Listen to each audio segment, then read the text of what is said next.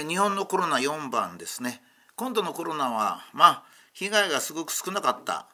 えー、まあ経済的に人間コロナが被害を与えたんじゃなくて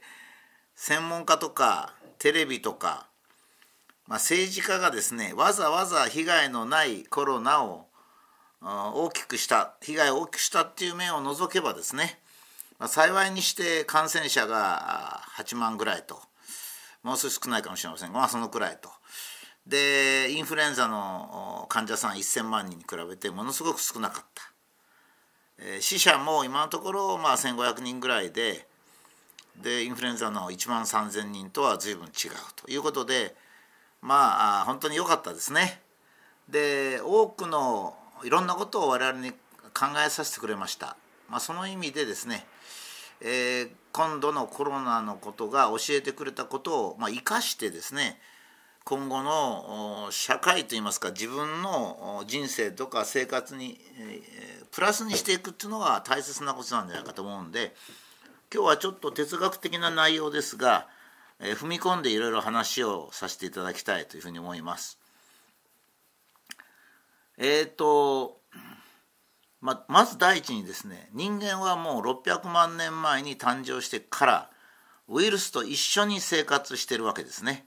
ウイルスなき人間というのは多分いなかったまあ記録で言えばですねギリギリで2万年前ぐらい割合とちゃんとした記録では1万年前ぐらいからいまして、まあ、ここ2,000年ぐらいでですね出てきた、まあ、新型ウイルスっていうのはでっかいもので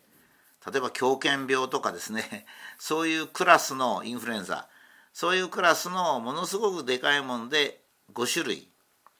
それからもう小さい被害が出るものでしたらもう無数ですね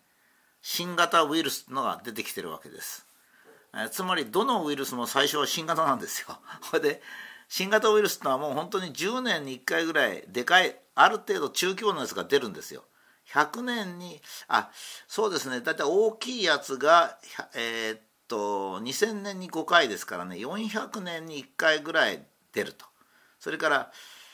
えー、まあ中規模のやつが例えばインフルエンザウイルスとかそういうのがまあ100年か200年に1回ぐらい出るそれから小規模な今度の新型ウイルスぐらいの小規模のやつが10年とか20年に一遍ぐらい出るってそんな感じなんですね。でそれはどうしてこう時間で言えるかっていうとですねウイルスはあのあまり意思を持ってないんですよ。これをこうしようとかああしようとか意思持ってないで自然にこうこう自分たちが子供を作ってこうずっと増殖していく時にですね、突然変異を起こしちゃうんですね。その突然変異っていうのは突然変異ですからどっちかにポッポッとわけわからんくいくわけですよ。全く害のないウイルスも多分いるんですよね。しかし害のないウイルスが人間に取り付いても我々気が付かないわけですよ。なんか我々は細胞の中にウイルスがいたりしてもですねまあまあいいやといてくれよっていうようなもんなっちゃうんですね。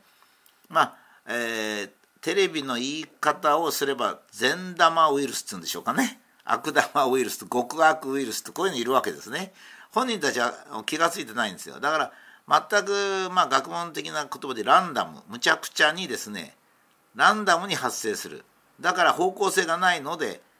400年あたり1個とかそれから100年あたり1個とかっていうふうにこう言えるんですね。これ言えるのにはそのあの理由が必要ですから言えるわけですね。ということで、えー、まああの今度もその一つ非常に小規模だったっていうことですね。まあ結果としてですよ。あの最初じゃなくて結果としてもう今分かってますからね小規模なウイルスだったっていうことですね。どのウイルスも最初が新型であるってこと新型はいくらでも出てくるんだってことは今後も非常に大切です。それから人間は他の生物と共存していく動物なんですよ。えーと、もちろん皆さんがよく知ってるのは腸内細菌ですね腸内細菌がいなければ人間は消化がうまくいかなくて、まあ、死んでしまうわけですから腸内細菌もいい腸内細菌と悪い腸内細菌がいるんですがそれは思うようにならないんですね。それと同じように皮膚にはダニがいたりそれから神経にはヘルペスウイルスがいたりするわけですよ。でこういった共生生物の遺伝子の総数っていうのはですね人間自身の総数とほぼ同じなんですだから例えば武田邦彦の遺伝子っていうのは武田邦彦の体の中にある遺伝子の半分にしか過ぎない。あと強制なんですよね。だからウイルスは敵じゃないんですよ。一緒に住んでいくものなんですね。今度はそれをよく分かったのでえー、っとまあ今度また新型も来るし新型が繰り返し来ることもあるけど全部新型ですからどうせ。もうあの全部新型って呼んだ方がいいですよね。ええー、まあそれでしかも今のウイルス新型コロナウイルスっていうのも現在ではすでに5,000種類も見つかってるわけですから。だからそんなやつを追っていったってしょうがないんですよ。だからここでまず言うのはウイルスは全部新型である。そして人間はウイルスと共存してるんだっていうことですね。えーと、稲ですね。稲も共存してるんです。この稲はですね人間の外で共存してるものなんですね、まあ、犬とか稲とか犬はこう人間の外で共生してる生物なんですね稲はですね4月に植えてまあ、10月頃刈り取るまでに働く稲が働くのは空気中の温暖化ガス CO2 を吸収してそれを炭素にしてるわけです。炭素が一番大切ですからね。で炭素で自分が働いて炭素にしたうちの半分の炭素は自分の体稲が自分の体にしたり毎日のエネルギー生きるエネルギーにしたりしてるんですね。半分を人間と共生してますから人間のために残してくれるんですね。それが稲穂なんです。米粒ですね。で稲は本当は自分が作った米粒を食べられるんですよ食べていけば2月か3月まで来年の2月か3月まで生きていけるんだけど人間に米粒を残さないと人間が死んでしまうので で稲稲は全部自分の財産を使わずにちゃんと死んでくれるだからそれを人間が刈り取って、まあ、ご飯を食べれるっていうわけですねこれも共生ですね、まあ、本当に感謝しなきゃいけないわけです。まあ、稲にも感謝し犬にも感謝し腸内細菌にも感謝しウイルスにも感謝しなきゃいけないということが、まあ、今度非常によく分かったということですね。もう一つは人間はやがて死ぬ動物であるということを今度改めて分かったということですね。えー、コロナで亡くなった人の平均年齢を計算するといや自然死とほぼ同じと、まあ、それよりかちょっと長いぐらいということですから、えー、言い方が難しいんですけどもコロナで亡くなるっていうことはないっていうことなんですよ。え人間はやがて死ななきゃいけません。私のこのブログで整理してありますが60歳代で亡くなる人を1としますと70歳代が1.9だからほぼ2倍死ぬ可能性が高いこれ自然死ですよ。それから、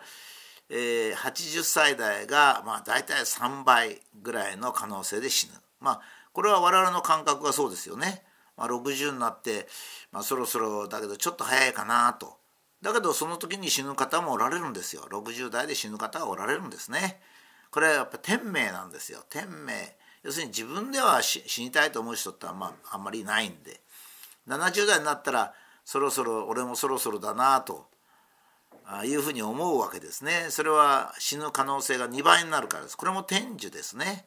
それから80代になったらまあいよいよ平均年齢になってくるのでまあここで死ねば自分も本望だなと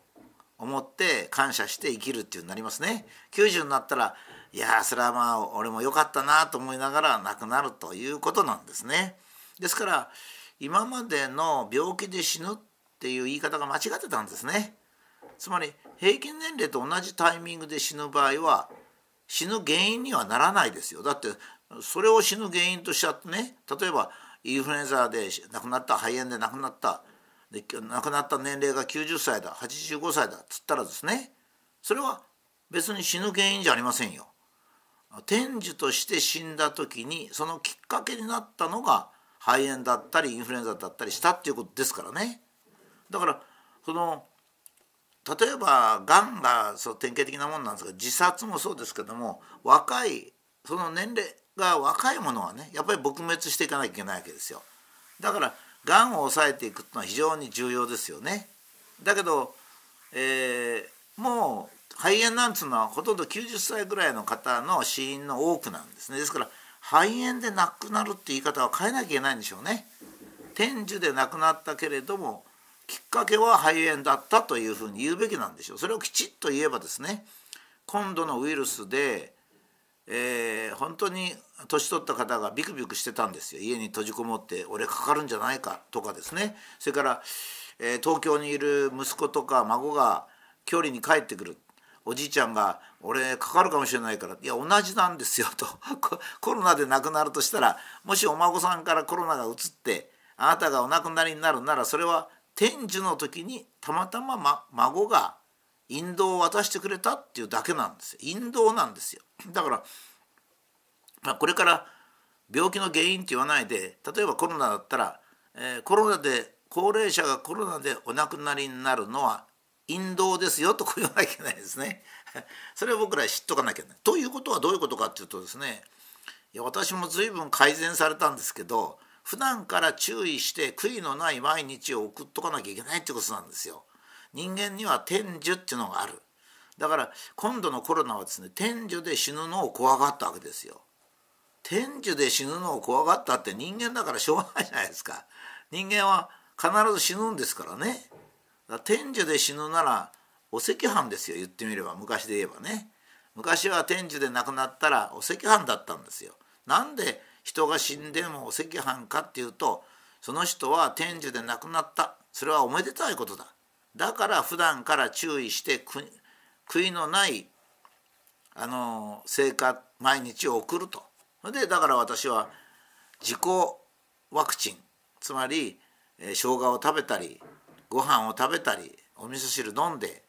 それであの大いに外に出て日光日光にも当たり運動も軽い運動して、えー、夜よく眠りですね。まあよく眠るっていうのはぐっすり眠らなくていいんですよ。横になってればいいんです。横になり熱い風呂でゆっくり体を温めると。まあそれで夫婦喧嘩もせず職場でもいがみ合わずもうにこやかに行くとひばりだと。それがいいわけですね。そしたら健康なわけですよ。それから嘘を信用しないことですね。血圧が高ければいけないとかですよ。それからコレステロールはあみんなコレステロール250ぐらいまでいいわけですから。それを薬を飲ませたいために薬のか血圧もコレステロールも薬の販売、えー、の売り上げだけ言ってんですからね。僕がいつも言ったらみんなが笑うんですが痛風は、えー、ビールで治すんだっつってる本当なんですからね。だからいかに世の中に流布されてるタバコを吸ったら肺がんになるのも嘘だしまあ何て言うんでしょうかね。人をビクビクビクビクさせて不健康にさせちゃうんですよ。糖尿病もそうですね。お米がとご飯が糖尿病になるわけじゃないんですよ。まあ主には例えば一番糖尿病になってるのは食後のデザートでしょうね。だって食事した後血糖値がそろそろ上がりそうだっていう時にわざわざ砂糖の塊みたいなものをなんとかのあおかお菓子ですとか言って食べるわけですからお菓子はもう3時と10時少しお腹が減ってきた頃にちょっと足しに食べるもんですよねだから米は4割になってんのに糖尿病だけ増えてもう2,000万人だって説もあるぐらいでですね700万人から2,000万人なんですけどねそういうことになるだから糖尿病だってわざと糖尿病にしてるんですよ。あのもちろん腹八分目がいいわけですからあんまり美味しい味付けっていうのは危ないんですよね。美味しい味付けって危ないんですよ。それで美味しい味付けだとどうしても食べ過ぎてしまいますから。でそういう人は運動もしないでしょ。だから仕事をして例えば、えー、家のことやる人だったら一生懸命家をきれいにして掃除をしておあの食事を作って買い物も頻繁に行くと2階に登るのを嫌がらないと。それから、えー、外で仕事してる人はねあのロークをいとわずに人のために一生懸命やると。したら自然と健康になりますんで。やっぱ今糖尿病が一番危険でしょうね、えー、だからそれで血圧を上がらないようにしようと思って140なんつうのが本当だと思って一生懸命減塩かなんか食べて美味しくないものを食べて生活していくと これもダメですよね。だから悔いのない毎日っていうのは、えーま、誤ったテレビとか製薬会社が宣伝する誤った健康ではない本当の健康を目指してそして楽しく毎日を自分の人生の目標というものを達成するそれは人を蹴落とすんでも何でもない。大体あの取り柄っていうのがよくないですよ。まあ、小学生からね先生が「あなたの取り柄は何ですか?」取り柄っていうのは大体の場合人を押さえつけるもんですからね。例えば相撲が強いったら相手が負けるんですから。だから取り柄っていうのはろくなもんじゃないんですよ。取り柄なんていうのは人間には全くいらないもので自分自身取り柄っていうのはどうしても人と比較しちゃうんですよね。そうじゃなくて自分自身の人生としてこれがいいと。ああこれやったら楽しい。ね。ああ俺は何もこのやることができない人間なんだ。それでいいんですよ。それで それこそがいいんですよね。だからまあそういう生活をする。コロナが教えてくれたことどのウイルスも最初は新型なんだ。人間は共存して生きているんだ。そしてやがて死ぬ。天寿の時に死ぬ時にあ自分としてはベストを尽くしたなと思って死ねることこのことに尽きるんではないかと思います。それはやはりひばり精神ですね。ちょっとあの、えー、あれになりますがひばり精神です。